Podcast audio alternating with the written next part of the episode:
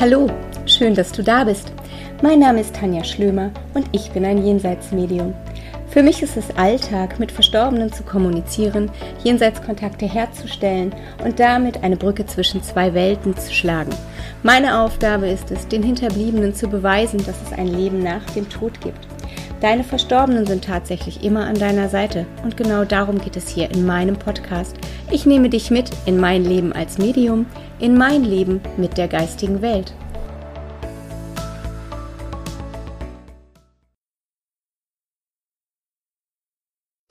Liebe Hörerinnen und liebe Hörer, schön, dass ihr wieder dabei seid bei einer neuen Ausgabe von meinem Podcast. Heute habe ich euch einen Gesprächspartner mitgebracht, den lieben Thomas. Thomas ist Trauerbegleiter und Heilpraktiker für Psychotherapie. Und wir möchten heute ein bisschen in den Austausch gehen über die Trauerarbeit, über Trauer an sich. Und ähm, Thomas wird uns dazu zuallererst einmal erzählen, wie er zu seiner Ausbildung in der Trauerbegleitung gekommen ist. Herzlich willkommen, lieber Thomas. Schön, dass du hier bist. Ja, hallo Tanja. Ich freue mich auch, dass das endlich mal geklappt hat. Wir hatten das ja schon länger vor. Genau. Jetzt haben wir mal Zeit, einfach 30 Minuten zu reden, was ja sonst meistens nicht so klappt. Ja, ähm, die Trauerbegleitung. Bei mir war das auch eigentlich ein langer Weg. Ähm, ich habe, wie, wie, fast alle Menschen, natürlich auch ähm, Verlusterlebnisse, Verlusterfahrungen in meinem Leben gehabt. Äh, da waren Trennungen, da waren ähm, Tod der Eltern, äh, verschiedene andere Erlebnisse und unter anderem auch äh, der, der Suizid meines 18-jährigen Sohnes Philipp im Jahr 2007. Ähm, für mich ein ganz einschlagendes und, und prägendes äh, Ereignis, ähm, das ja bei mir einfach äh, dazu beigetragen hat, viele Dinge zu hinterfragen und ähm, viele Dinge neu zu betrachten. Und ähm, ich habe so drei, ähm, drei Erlebnisse in Erinnerung, die mir äh, in diesem Zusammenhang ziemlich wichtig sind. Ähm, da war zunächst eine Beziehung zwischen Philipp und mir schon als kleines Kind, die sehr eng war. Ähm, Philipps Mutter war damals noch im Studium. Ich habe also ganz viel Zeit mit Philipp verbracht. Ähm, und wir, wir waren uns, wir waren uns sehr, sehr nah und sehr ähnlich. Wir waren uns äußerlich ähnlich, aber auch von der Persönlichkeit sehr ähnlich. So, äh, dass es äh, wirklich Zeiten gab, da wusste der eine, was der andere denkt, ohne dass man irgendwas sagen musste. Und ähm, diese Entwicklung ging so weiter. Im, im, Im, Jugendalter hat sich das wieder ein bisschen auseinandergelebt, aber ähm, äh, wir hatten eine stetige und, und, und sehr ähnliche Ver Verbindung. Und mir ist dann aufgefallen, auch erst im Nachhinein, dass äh, einige Wochen vor seinem Tod er äh, den Kontakt zu mir gemieden hat. Und ähm, heute weiß ich, ähm, dass er wusste, ich hätte es gewusst, wenn wir uns gesehen hätten. Ähm, das, das, das war so ein, ein, ein prägendes äh, Erlebnis und ähm, an dem, an dem Tag, als das äh, geschah, kriegte ich abends einen Anruf und ähm, bin dann zu dem Ort gefahren, äh, an dem er sich erschossen hat und kam dann da auch auf den Hof. Es waren viele Leute da, Kriminalpolizei. Bei mir lief alles so wie in einem Film ab. Es ähm,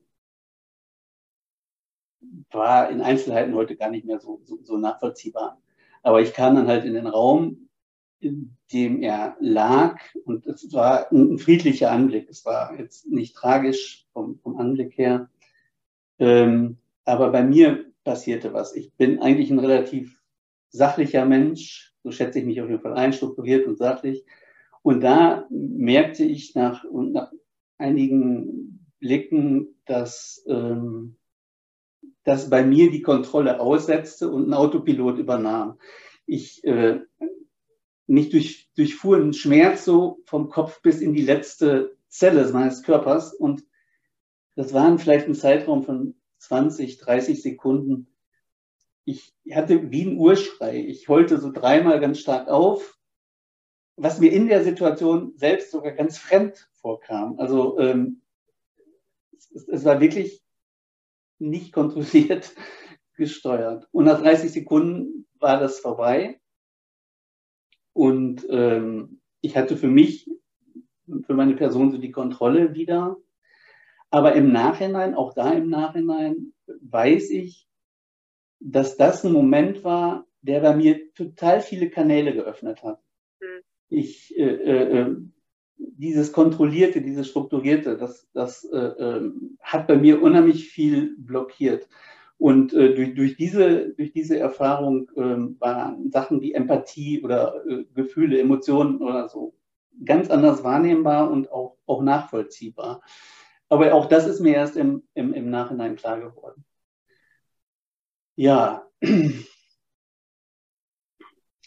Und ähm, die, die dritte Sache, die, ähm, die, die für mich wichtig war, ähm,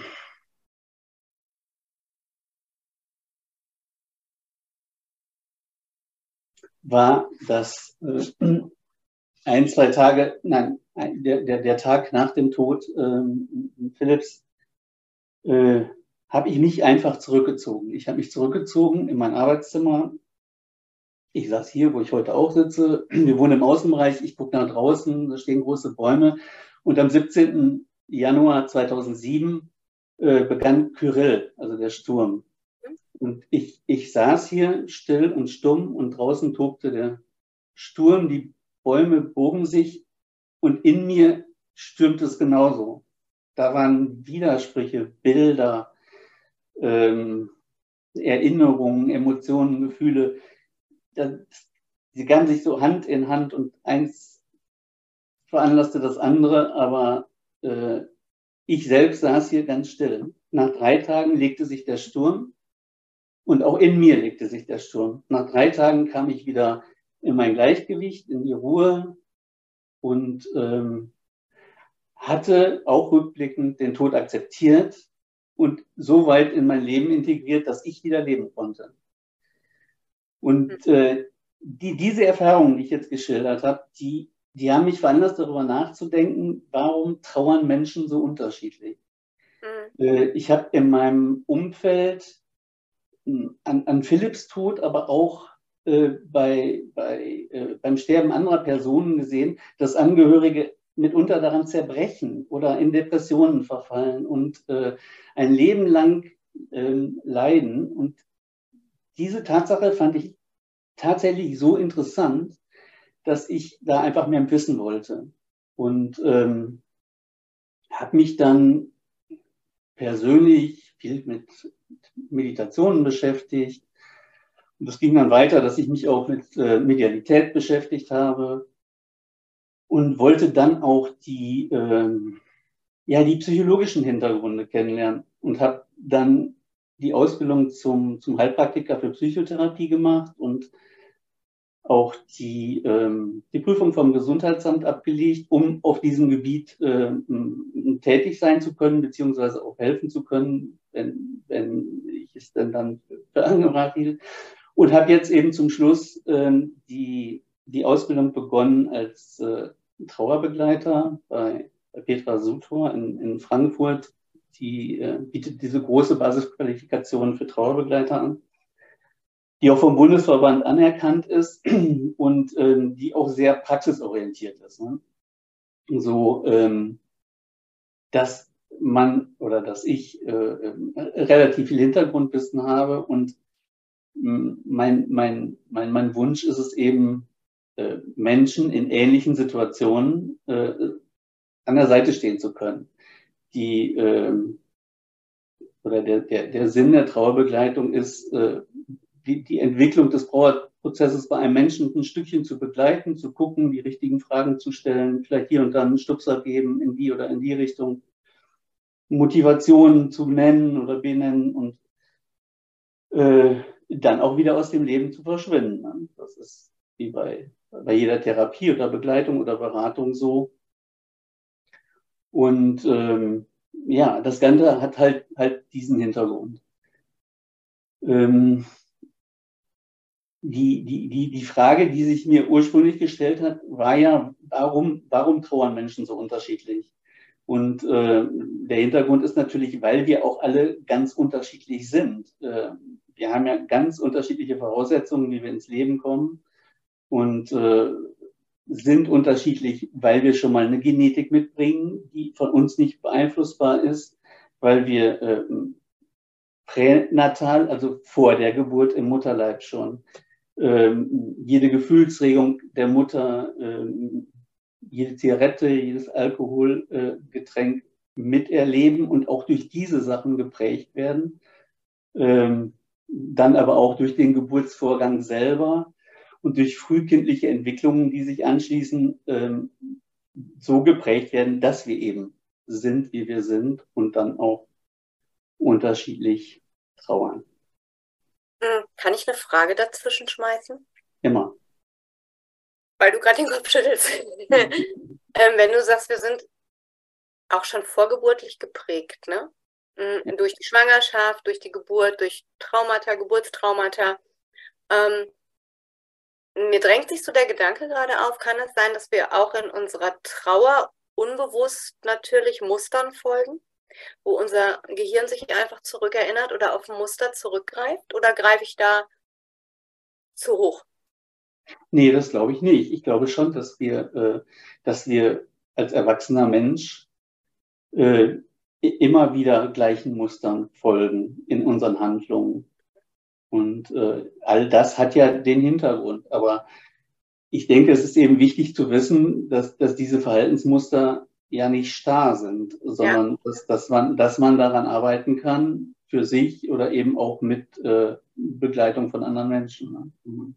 Ich denke, im Grundsatz sind wir uns, glaube ich, sowieso einig. Das gibt ja unsere Arbeit auch her, dass Trauer eine individuelle Sache ist. Also individuell von Person zu Person, aber auch individuell, ähm, um, um wen man trauert. Also die Trauer um deinen Sohn kann ganz anders sein wie die Trauer um deinen Vater, um jetzt bei dir zu bleiben oder um die Oma oder um Hund. Also was ich festgestellt habe, ist, dass sich das immer wieder, es folgt keinem keiner Wiederholung. Ne? Also der Tod meiner Freundin hat mich auf einer ganz anderen Ebene getroffen als der Tod ähm, meiner Großmutter. Und das wiederum ganz anders als der meiner Tante. Weißt du, worauf ich hinaus will? Ja. Also man, man lernt Trauer nicht, so könnte ich es ausdrücken. Ähm, du denkst, okay, ähm, da kommt was auf mich zu. Ich weiß, dass ich habe das schon mal durchgemacht und wenn es dann auf dich zukommt, zieht es dir die Beine weg und diesmal ist es dann eben nicht die Trauer, die sich in Weinen äußert, sondern die Trauer, die sich körperlich äußert. Zum Beispiel. Tatsächlich. Also ich, ich denke, äh, man muss ganz aus der Wertung raus bei Trauer. Ja. Was, was für den einen der Tod des Vaters ist, ist für den anderen der Tod des Hundes. Und äh, das kann man als Außenstehender überhaupt ganz nicht genau. äh, überhaupt nicht einschätzen oder bewerten. Also ich denke, für mich als Trauerbegleiter ist der Trauernde im Mittelpunkt mit seiner Trauer und äh, er wird nicht gewertet, sondern da wird einfach geguckt, so wie können wir ähm, da den Verlust und auch äh, den Trauernden selbst wieder ins Leben integrieren und äh, ihm mit einigen Schritten wieder dazu verhelfen, neben der Trauer äh, auch ein, ein erfüllendes oder ähm, ein, ein, ein Leben mit Leichtigkeit äh, aus, aus, ausfüllen zu können. Es, bei der Trauer ist es immer so, das ist auch ein, ein Beispiel von, von äh, Frau Suter, äh, das aber sehr einleuchtend ist. Äh, man hat in der Trauer immer zwei Seiten. Man hat einmal die, die Schwere, den Verlust und all das. Und es ist wichtig, auf der anderen Seite dem irgendwas entgegensetzen zu können. Nicht die Trauer wegmachen oder loslassen oder ja. sonst etwas, sondern die Trauer wirklich ins Leben integrieren, die Trauer zu akzeptieren, die Beziehung zu dem Verstorbenen in irgendeiner Weise gestalten, auch wenn er physisch nicht mehr da ist, aber ähm, äh, ihn mit dem, was man an Erinnerung hat und auch mit dem Glauben oder Nicht-Glauben, den man hat, äh, den, den Toten wirklich ins Leben zu, zu, zu integrieren. Und auf der anderen Seite dann, dann zu gucken, dass, dass man aber äh, das Ganze ins Gleichgewicht bringt, indem man vielleicht schöne Erinnerungen an, den, an denjenigen hat, indem man, wenn man es kann, nochmal Plätze, die man gemeinsam geliebt hat, äh, besucht, indem man aber auch ähm, äh, wieder am Leben teilnimmt und, und, und, und Freude gewinnt. All das ist aber ein Prozess und dafür sind Trauerbegleiter halt da. Ich wollte gerade sagen, das ist ja ein Prozess, der sich wahrscheinlich über viele Monate, bei manchen Menschen vielleicht länger auch ähm, erstrickt. Aber was ist, wenn, wenn ich dich jetzt anrufe? In welcher Phase rufen dich die Menschen an? Ist das ganz akut? Ähm, vielleicht am Tag, wo sie erfahren, dass jemand verstorben ist, vielleicht auch später. Wann, wann setzt man da an? Oder äh, wie, wie ist da deine Erfahrung? Also es ist, äh, es ist völlig unterschiedlich. Ähm, Menschen rufen in, in äh, allen möglichen Phasen des Trauer, Trauerprozesses an. Ähm, also es gibt keinen Startpunkt. Es gibt sogar, ne? es gibt sogar, das weiß ich nicht aus eigener Erfahrung, aber es, es, es gibt auch ähm, Trauerbegleiter, die angerufen werden, bevor äh, äh, ein, Tod geschieht. Mhm. Entweder von Angehörigen oder auch, äh, es gibt ja ähm, ähm, so etwas wie, wie einen äh, assistierten äh, Selbstmord, ähm, wo, wo da schon Trauerbegleiter einbezogen werden, bevor der Tod überhaupt eingetreten ist. Äh, nein, aber in der Regel ist es dann so, äh, es kann sein in der Schleusenzeit, das heißt also zwischen, äh, zwischen Tod und Beerdigung, mhm. ähm, wo es oft einfach dann auch nur darum geht, so Überleben zu sichern, ne? wo, wo genau. die, die, die, die ähm, Angehörigen gar nicht in der Lage sind, die notwendigsten Dinge zu bewältigen und ähm, man dann als Trauerbereiter aber anregt, ne, dass, dass verschiedene Dinge organisiert oder gemacht werden. Nicht selber macht, aber äh, anregt. Und ähm, ja, genauso gibt es das, dass, dass schon Trauerprozesse monatelang oder äh, jahrelang stattgefunden haben und ähm, und einfach nicht verarbeitet werden, dass sich da äh, Depressionen anschließen oder eben auch wirklich äh, ähm, äh, traumatische Erfahrungen da waren, die dann zu posttraumatischen Belastungsstörungen kommen und äh, sich entwickeln und ähm, äh, die Personen dann eben viele Jahre oder eine lange Zeit nach dem Verlust erst, erst da sind. Also kann ähm, Punkt um. Man kann dich zu jedem Zeitpunkt ähm, kontaktieren. Also ähm, selbst wenn ich jetzt sage, oh, ich habe vor zehn Jahren Verlust gehabt, ich habe den Eindruck, ich komme gar nicht zurecht, ich habe diesen Verlust nicht verarbeitet, es ist immer noch nicht zu spät, um deine Hilfe in Anspruch zu nehmen. Nein, auf keinen Fall. Dafür sind Traubegleiter da. Ja. Und ähm, um das Ganze mal ähm, so ein bisschen, hm, was machst du dann? Also wenn ich jetzt zu dir komme und sage, ich habe einen Verlust gehabt, der ist so viele Jahre her, die Person fehlt mir ähm, oder ich komme damit nicht zurecht. Ich habe den Eindruck, dass ähm, meine Depression damit zusammenhängt. Was, wie, wie geht man vor? Also womit, womit hilfst du? Konkret also das, ist jetzt dumm gesagt, aber ähm, ja. was, was, was machst du oder was macht ihr Trauerbegleiter mit den Hinterbliebenen? Die kommen das, ja wirklich am Ende, ganz so am Grund, ne, am Grund ihrer Seele, wo sie fix und fertig sind. Wie baut man so Menschen wieder auf?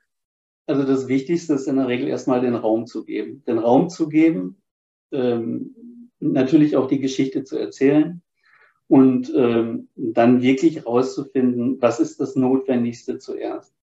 Ähm, es kann sein, dass in einem ersten Termin äh, etwas an Bedeutung hat, das im zweiten Termin schon gar nicht mehr so wichtig ist, sondern da treten dann ganz andere Dinge äh, in, in, in den Vordergrund. Ähm, wenn, wenn, wenn jemand so voller Trauer ist und im, im, im Prozess ist, vielleicht nur schlechte Gedanken hat oder so, dann, dann würde man in einem ersten ähm, Gespräch auch immer versuchen, ähm, den Trauernden ähm, mit, mit, mit, mit einer guten Erfahrung nochmal in, in, gedanklich in Verbindung zu bringen, so dass, dass er ähm, immer, wenn er ähm, wenn er in ein tiefes Loch fällt oder einfach auch ritualmäßig mehrmals am Tag sich in eine positive Verbindung zu dem, zu dem Verstorbenen bringen kann. Dass das Ganze nicht mehr nur, nur von, von schlechten Dingen überlagert ist, sondern so. Und dann, dann fängt man an, diese Beziehung weiter auszubauen. Und ähm, ja, und auch den Raum zu erweitern. Aber es sind natürlich, es gibt natürlich viele Gründe. Oft ist die Schuldfrage im Raum. Äh, ne, da, es, es, gibt ganz viele Gründe, wo man ansetzen kann, aber das ist wieder eben das Individuelle, was Sie eben sagten. Und da muss man schauen, wo, wo steht die Person, äh, was ist das Wichtigste und wie gehen wir dann Schritt für Schritt weiter. Das ist meine Erfahrung, denke ich, ähm, oder kann ich immer so sagen, dass Schuld, wie du schon sagtest, ein ganz, ganz großes Thema ist. Ne? Hätte ich noch was machen können, habe ich was geändert, hätte ich was verhindern können. Oder aber auch ähm, alte Themen, die sich auftun. Ne? Ähm, Streitgespräche, die man geführt hat, Dinge, die man tatsächlich bereut, die man ja jetzt in dem Moment nicht mehr ändern kann. Ja, das auf, das auf jeden Fall. Und äh, oft ist die Trauer auch äh, erster Anlass, sich Hilfe zu, zu suchen. Man merkt dann aber ganz schnell, dass dahinter noch Sachen aufploppen, die, äh, die vielleicht auch eine Bedeutung haben. Ja. Ähm, vielleicht der, der, der frühe Verlust äh, äh eines Kindes in der Schwangerschaft oder dass andere Verlusterfahrungen, Verlusterlebnisse dahinter stehen, die, ähm, die großen Einfluss haben auf das aktuelle Geschehen. Ne? Wenn wir jetzt ja. über Verlust reden, weil wir beide sprechen ja jetzt über die Trauer, die, ähm, ja, die man hat, wenn man Menschen verliert. Aber ganz ehrlich, wenn wir über Verlust reden oder über Trauer, ähm, und du gerade sagst, es kann sein, dass da noch ganz andere Erlebnisse mit reinspielen. Es gibt ja Verlust und Trauer in vielerlei Form. Also selbst wenn ich, weiß ich nicht, meinen Job verliere, kann ich eine Form von Trauer haben. Ähm, und ich habe das jetzt so verstanden, dass auch wenn der Grund ist, dass ich ähm, dich aufsuche, weil ich um einen Menschen trauere, den ich verloren habe, ähm, solche Themen noch aufplöppen. Also dass diese Themen damit reinspielen. Das, das habe ich richtig verstanden. Ne? Nur zusammenfassend für mich jetzt einmal. Das hast du richtig verstanden. Also mhm. Trauerbegleiter sind nicht nur äh, für den Todesfall äh, zuständig, sondern Trauer jeglicher, jeglicher Art. Wie du sagst, das kann die Kündigung sein, das, das kann die Trennung sein, äh, Heimatverlust, äh, all, all diese Dinge, ja. Mhm. Ja, weil ich immer denke, es ist so wichtig, ähm, das zu verstehen. Denn man, man fixiert Trauer ja ganz oft darauf, ich trauere, ich habe einen Menschen verloren oder ein Tier, den ich liebe. Und in ganz vielen Bereichen des Lebens wird Trauer so unter den Tisch geschmissen. Ne? So, ähm, ich habe meinen Job verloren, dann bin ich auch traurig. Ähm, meine Ehe geht auseinander, ist auch eine Form von Trauer. Also ich finde, ich finde gar nichts, aber man, man bagatellisiert das so oft, ähm, dass ich das einfach ähm, spannend finde, wenn man das Ganze mal auf diese Linie bringt, zu sagen, wir haben in vielen Situationen Trauer, der wir aus dem Weg gehen. Und auch diese Gründe spielen ja dann mit rein, wenn man akut äh, einen Menschen verliert, ähm, wa was man alles betrauert. Kannst du mir noch folgen? Ja, ich kann dir auf jeden Fall folgen. Schon Angst. Nein, nein, ich kann dir auch zustimmen. Also oft fehlt auch die gesellschaftliche Akzeptanz. Ja, äh, ähm, absolut. Wir, wir, haben von der individuellen Trauer gesprochen. Ähm, ich finde, es steht jedem zu, so lange zu trauern, ähm, bis es ihm wirklich besser geht oder bis es ihm gelungen ist, äh, die Verluste ins Leben zu, zu integrieren. Und ähm, ähm, das, das ist in der Gesellschaft heute eigentlich nicht mehr so. Oft wird nach drei Monaten gesagt, so jetzt musst du aber mal wieder und äh, ähm, ne, irgendwann ist es auch gut. Und, und äh, früher gab es so vor allen Dingen auch auf dem Land noch festgelegtere Rituale. Ne? Da trug man ja Trauerkleidung, da wusste jeder sofort, ne, die ja. Frau trägt schwarz, die trauert noch um ihren Mann. Oder es gab auch das sogenannte Trauerjahr, mhm. was, was jedem zu, zugestanden war. Das ist heute nicht mehr so. Und dann gibt es viele, viele wohlgemeinte Ratschläge, ähm, aber äh, ich glaube, damit ist es nicht getan. Es ist immer, ich glaube, man muss immer unterscheiden. In der Trauer ist es auf der einen Seite ist es wichtig, einen guten Freund oder eine gute Freundin zu haben, die sich äh, einfach das Ganze auch zum zehnten oder zwanzigsten Mal nochmal anhört, wenn man, wenn man sein Leid erzählen will und los wird. Aber damit komme ich nicht aus meiner Trauer raus. Das ist auch wichtig. Aber ich denke, wenn, wenn, wenn ich meine Trauer verarbeiten will, und äh, Trauerbegleitung ist, ist wirklich Arbeit, dass man sich Sachen vornimmt und äh, daran arbeitet und auch von Termin zu Termin ähm, wirklich mit, mit, mit Themen arbeitet, ähm, äh, dann ist das ganz anders. Und äh, äh, ich glaube, man braucht wirklich beides. Man braucht das eine wie das andere. Nur die Mitmenschen, die es gut meinen mit einem, die, die, die versuchen heute, und das erlebe ich halt oft, äh, die Menschen einfach wieder so ins Leben zu drängen und das funktioniert nicht. Ich habe immer den Eindruck, dass wir, ähm, also mal abgesehen davon, ich weiß nicht, du hast ja, ähm, wenn du einen netten Chef hast, hast du vielleicht eine Woche beim Trauerfall Urlaub, aber dann bitte komm wieder arbeiten, ne? So. Ähm, und funktioniere im Alltag wieder. Und ich habe so ganz oft den Eindruck, dass es darum geht, die Trauer wegzudrücken. Also es ist ja, ähm, und das weiß jeder, es ist ein beschissen unangenehmes Gefühl. Und wir sind ja so eine Gesellschaft, die sowas gar nicht mehr fühlen will.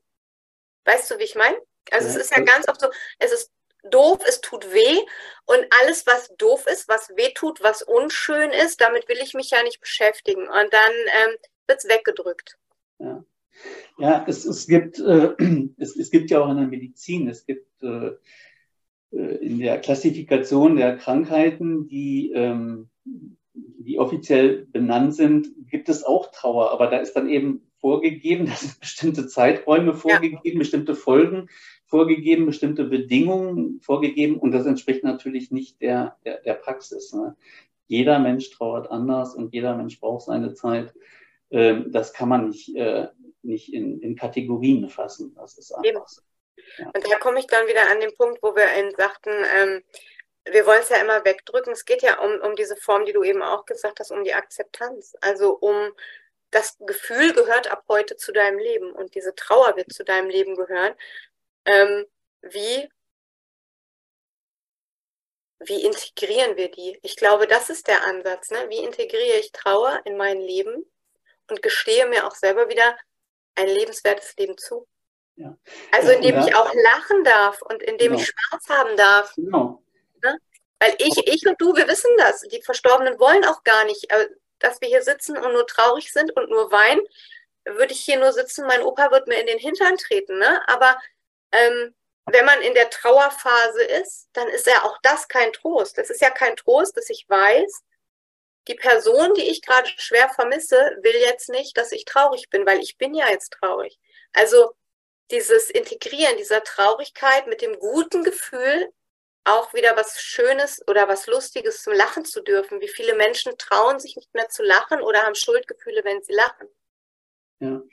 Ja, und das ist es. In der, in der, in der Trauerbegleitung werden auch, äh, da wird auch gelacht. Da gibt es auch eine Leichtigkeit. Da wird auch, ähm, vielleicht nicht im ersten Termin, aber später, da werden auch da wird provoziert, da wird äh, ähm, einiges mit Humor genommen und das muss auch so sein. Also das äh, halte ich für ganz wichtig. Und die, die Integration ähm, des Todes und äh, die Integration des Verstorbenen in, in, ins Leben, ja, das, das geschieht auf, auf vielfältige Art und Weise, je nachdem auch, ähm, wie die oder wie das Trauer oder der Trauerprozess des ähm, des, des Trauernden ist. Wenn jemand ein, ein Traumata erfahren hat, äh, äh, dann ist es natürlich viel äh, schwieriger und dann ist auch vielleicht eher der Therapeut gefragt als äh, jetzt der, der, der Trauerbegleiter, ähm, diese Dinge ähm, zu bearbeiten. Aber man, man, man verändert auch Bilder. Es, äh, viele Trauernde haben Bilder oder Vorstellungen im Kopf, die sie mit dem Verstorbenen verbinden, die man verändern kann, die man zum Positiven hin verändern kann. Ähm, und, und so geschieht die Integration. Die Integration des Verstorbenen in das eigene Leben und auch eben, wie du eben sagtest, die, die, die Akzeptanz. So. Ne? Und es gibt halt so viele Arten von Trauer. Es gibt auch die pathologische Trauer. Es gibt komplizierte Trauer, es äh, gibt erschwerte Trauer. Natürlich ist, wenn ein junger Mensch durch einen Suizid aus dem Leben scheidet, ist das ein ganz anderer Trauerprozess, ein ganz anderer Hintergrund, als wenn meine Großmutter mit 85 ähm, eingeschlafen ist und äh, ähm, friedlich hinübergegangen ist. Natürlich gibt es Menschen, die dann auch genau so stark trauern können, aber trotzdem äh, spricht man dann auch von normaler Trauer. Und auch jede Trauer ist nicht, äh, äh, äh nicht begleit notwendig oder so. Ne? Das ist, ähm, äh, es gibt ganz normale Trauerprozesse, die finden statt. Da verarbeitet der Trauernde das für sich im Gespräch mit anderen und alles ist gut. Es ist immer dann, wenn, wenn, wenn Leidensdruck entsteht, dann ähm, sollte man sich Begleitung suchen. Und ich finde, das ist eben auch so das, das, das, das Positive und der, der, der, das Licht am Horizont, dass ähm, ich sicher bin, dass in, in, in therapeutischen wie in, in Trauerprozessen ähm, die Menschen, wenn, wenn sie die Offenheit haben, sich wirklich die, äh, die passenden Begleiter, Berater, äh, Medien an, an, an ihrer Seite suchen sollen, um halt äh, ins Handeln zu kommen und äh, dann auch in die Heilung zu kommen und wirklich damit wieder glücklich werden können. Das ist meine Überzeugung. Das ist ja auch das, was du vorhin angesprochen hast. Trauer ist ja ein riesengroßer Prozess, ne? Also ähm, wo man so einen Baustein auf den nächsten, so würde ich es ausdrücken, setzt, ne? Also wo ich glaube, ein gutes Netzwerk von vielen Dingen, ähm, sei es ein Medium, sei es ein Trauerbegleiter oder, oder auch gemeinsam, aber worauf ich hinaus will, ist, es ist halt Arbeit. Also ähm, man geht Schritt für Schritt. Ich habe früher mal den Spruch losgelassen, Trauerarbeit heißt eben Trauerarbeit, weil Trauerarbeit ist. Und ich habe das für mich auch immer jedes Mal so empfunden. Ne? Also man darf schon selber aktiv werden und man darf sich mit seinem Schmerz, mit seiner Trauer ähm, auseinandersetzen. Und ganz wichtig, man darf sich Hilfe holen ähm, und man darf, man darf auch sagen, dass man trauert. Ne? Also schließe ich nochmal den Kreis. Ich habe ganz oft damals dann die Erfahrung gemacht. Ich kann jetzt nur vom, spreche jetzt bewusst von mir, weil ich ja jetzt nicht weiß, wie das die Hörer erleben. Aber es ist so, wie du gesagt hast, hm, ganz oft wollen die Leute deine Trauer nicht hören, erwarten nach drei Monaten, es muss doch wieder gut sein. Ähm, oder aber ähm, gehen dir dann aus dem Weg, weil du bist denen ja auch zu anstrengend. Ne? Trauern sind ja ganz oft auch ansteckend, weil man hat es mit denen ja dann nicht leicht. Aber ähm, um darauf zurückzukommen, ähm, ab wann ist das pathologisch? Also ab wann greift dieser Begriff pathologisch Trauer? Weil ich für mich verstehe das so, diesen Weg zu gehen, zu sagen, ich suche mir Hilfe, ähm, der eine oder andere geht auch zum Medium. Ich bin der nächste Baustein auf dem Weg zur Heilung und da ist mir auch immer ganz wichtig zu sagen, es ist ein Weg. Ne? Es ist nicht das eine Erlebnis und die Trauer ist verarbeitet, sondern es ist ja der Weg. Ähm, dann geht man vielleicht noch mal weiter, ähm, hat äh, vielleicht eine Trauergruppe, ähm, vielleicht Eltern, die auch ein Kind verloren haben. Also man tauscht sich aus, man geht diesen Weg ähm, gemeinsam mit viel Hilfe. Und wann, wann kommt man in den Begriff der pathologischen Trauer? Also wann ist Pathologie oder pathologische Trauer, was, was genau bedeutet das? Wann ist es pathologisch? Ich, ich, sprach ja eben davon, dass es diese, diese medizinische Klassifikation gibt. Mhm. Ähm, äh, da gibt es je nach, ähm, nach Krankheitsbild verschiedene Zeiträume und bestimmte Bedingungen, wann, wann ähm, Trauer als, als pathologisch eingeordnet wird und dann auch behandelbar ist und auch äh, bezahlt wird durch, ähm, durch die Krankenkassen. Für mich ist Trauer immer dann pathologisch, wenn der Leidensdruck so hoch ist, dass der Mensch selber nicht mehr aus diesem, aus diesem Prozess kommt. Wenn der Leidensdruck so groß ist, dass er, ähm, dass er sich selber nicht mehr aus der Trauer ähm, rausheben kann und ähm, in seinem Leben so eingeschränkt ist, dass er kein normales Leben mehr führen kann und es eben auch selber nicht schafft, diesen Prozess zu integrieren. Und genau da sind Trauerbegleiter dann aufgerufen, ähm, zu gucken, zu begleiten, rauszufinden, wo wirklich der Knackpunkt ist und dann Unterstützung zu bieten, um über diesen Punkt hinwegzukommen und dann wirklich, es geht immer um die Integration. Die Integration des Todes, die Akzeptanz des Todes in das eigene Leben und wieder ins Leben und in die Leichtigkeit zu kommen. Hm. Ich hatte mir so viele Fragen aufgeschrieben und in meinem Kopf arbeitet es jetzt. Mhm.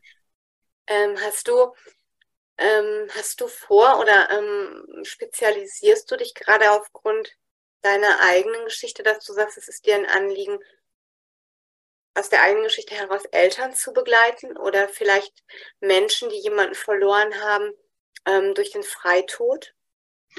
Ja, ganz genau. Also ich, ich würde gerne ähm, äh, eben aufgrund meiner eigenen Erfahrung und auch der eigenen Verarbeitung ähm, ähm, wirklich Menschen, die äh, Verlusterfahrungen durch Suizid gemacht haben, stützen und begleiten. Ähm, ich, ich weiß ja bis heute nicht, warum bei mir dieser Prozess so äh, für mich relativ gut mh, zu bewältigen abgelaufen ist, aber ähm, aus dieser Haltung heraus, ähm, so ist auch der Wunsch bei mir entstanden, aus dieser Haltung heraus würde ich gern das weitergeben, was ich weitergeben kann, um ähm, diesen Menschen dann halt zur Seite zu stehen. Jetzt kommt die alles entscheidende Frage, ne? Wie können die Leute dich erreichen, Thomas?